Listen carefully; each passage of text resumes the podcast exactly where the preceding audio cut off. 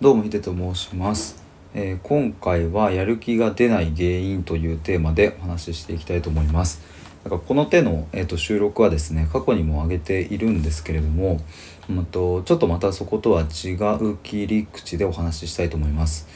えー、と1本前の収録で、えーと「親孝行という呪縛」というテーマでお話ししたんですけれども、うん、そこともちょっと関わってくるかなっていうのがふと思ったのと,、えー、とスマイリーさんという方が、うん、と過去に、えー、と上げてくださった収録からもヒントを得たものがこうちょっと親と混ざり合って、えー、と収録してみようというふうに思いました。で、えっと、やる気が出ない原因って、えっと、もちろん一つではないし人によって違うんですけれどもそのうちの大きな一個に、まあ、これがあるんじゃないかなっていうことですね。でそれを結論から言うとうんとそうだな簡単に言うと親に対しての気遣いっていうこれですね。うんともう少し詳しく言うとうんと幼少期からうんそうだな親の顔色を伺って、えっと、生きるっていうことがこう当たり前になっているケースやうん、まあ、顔色を伺うじゃなくてもうんとなんだろうまあ同じような感じかもしれないですけどもこう喜ばせることに必死になっていたりとかっていう風になっていると知らず知らずのうちに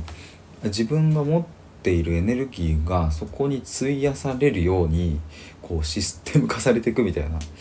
うんつまり自分ではもうほぼ無意識レベルでその親に対して気を使うっていうのをやっているからあまりこう疲れる感じすらもないんだけれども結構そこでエネルギーを消費していて自分が気づかぬうちにその本来やりたいことへのやる気がそがれていくっていうことが結構あるあるなというふうに思うんですね。でこれは別にあの親と同居しているか否かにかかわらず結構あると思います。なぜなら先ほども言ったようにもう幼少期からそういうふうに生きるっていうことがこう刷り込まれている場合ってうんと親に対してじゃなくても例えば会社の上司や、えっとまあ、学校の先輩やそういう人たちに対しても、えっと親と同じようなうんと関係性に自分で持ってっちゃうっていうことがあると思うんですね。例えばと親に対してえー、と顔色を伺って喜ばせようっていうふうに必死になって生きていた場合、うん、会社の上司に対しても同じようなことをしちゃうっていうその関係性がもう親との間でそのベースが出来上がっちゃっているから、うん、ともう無理なんですよね多分もう無意識的にそうなっちゃうっていうこれは僕もなんかそういう経験をしてきたからなんかねあのすごくわかるんですけれども。わかるというかそういうふうに思うんですけどもうんと、まあ、それが結構うんと自分ではね無意識にやっているからあまりこう辛くはなかったりするんですがそのアンテナを張り続けているっていうのは意外にも自分のエネルギーを消耗している。そしてその消耗具合っていうのは結構ある。ただそれを消耗しているっていうふうに認識しちゃうとあまり自分にとって都合が良くないからそこら辺の神経感覚をバグらせて、えー、と感じないように麻痺させている。だから自分としては結構、まあ、普通にねいつも通りなんか過ごしているのにただなんか新しいことを英語の勉強しようとかダイエットしようとか何か始めようとしてもでもなんでこれやる気が出ないんだろうなっ